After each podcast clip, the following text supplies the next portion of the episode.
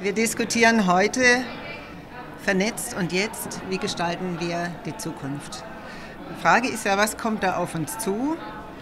Wie muss die Gesellschaft darauf reagieren? Wie muss sie damit umgehen? Und ähm, wie muss die Politik gestalten? Wir leben ja schon mittendrin in einem gigantischen Wandel der Digitalisierung. Das Schlagwort haben alle dreimal am Tag im Mund.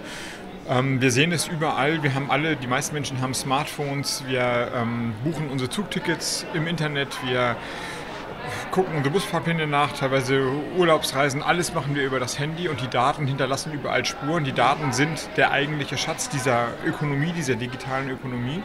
Und damit verraten wir aber auch immer einen großen Teil unseres privaten Lebens, wohin wir reisen, was wir kaufen. Und damit machen die Firmen Geschäfte, Werbeeinnahmen. Und für diese Form von Ökonomie gibt es kein richtiges politisches Regelwerk. Wir sind zu langsam, wir in der Politik gewesen. Und so entstehen große Machtkonzentrationen von Facebook, Google, Amazon. Und die würden wir in der analogen Welt niemals zulassen. Deswegen brauchen wir dringend neue Regularien, ein neues Kartellrecht, ein neues Steuerrecht, ein neues Datenrecht, um diese extreme Anhäufung von Macht, die ja teilweise größer ist als die staatliche Macht, zu begrenzen.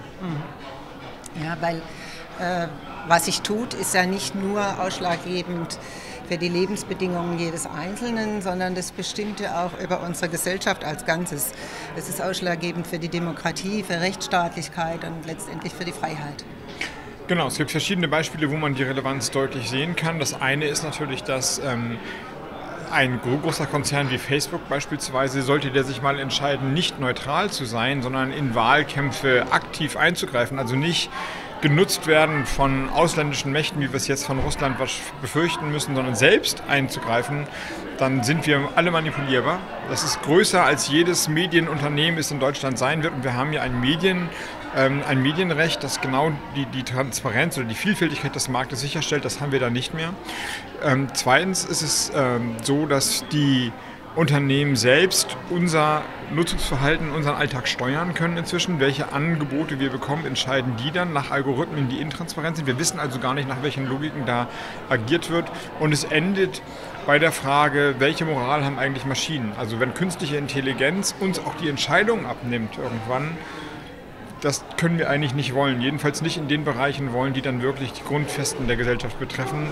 Zeit für eine neue gesellschaftliche Debatte allemal ja, eine gesellschaftliche Debatte, wo jeder Einzelne sich auch fragen muss, wie gehe ich eigentlich mit meinen Daten um und wir stärker auf Alternativen zugehen sollten und diese Alternativen äh, öffentlich machen sollten.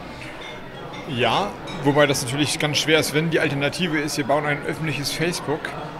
Das klingt gut, aber es wird wahrscheinlich nicht funktionieren können muss aber auch gar nicht. Entweder ist Facebook quasi wie eine öffentliche Infrastruktur, dann muss es reguliert werden, also wie das Stromnetz beispielsweise.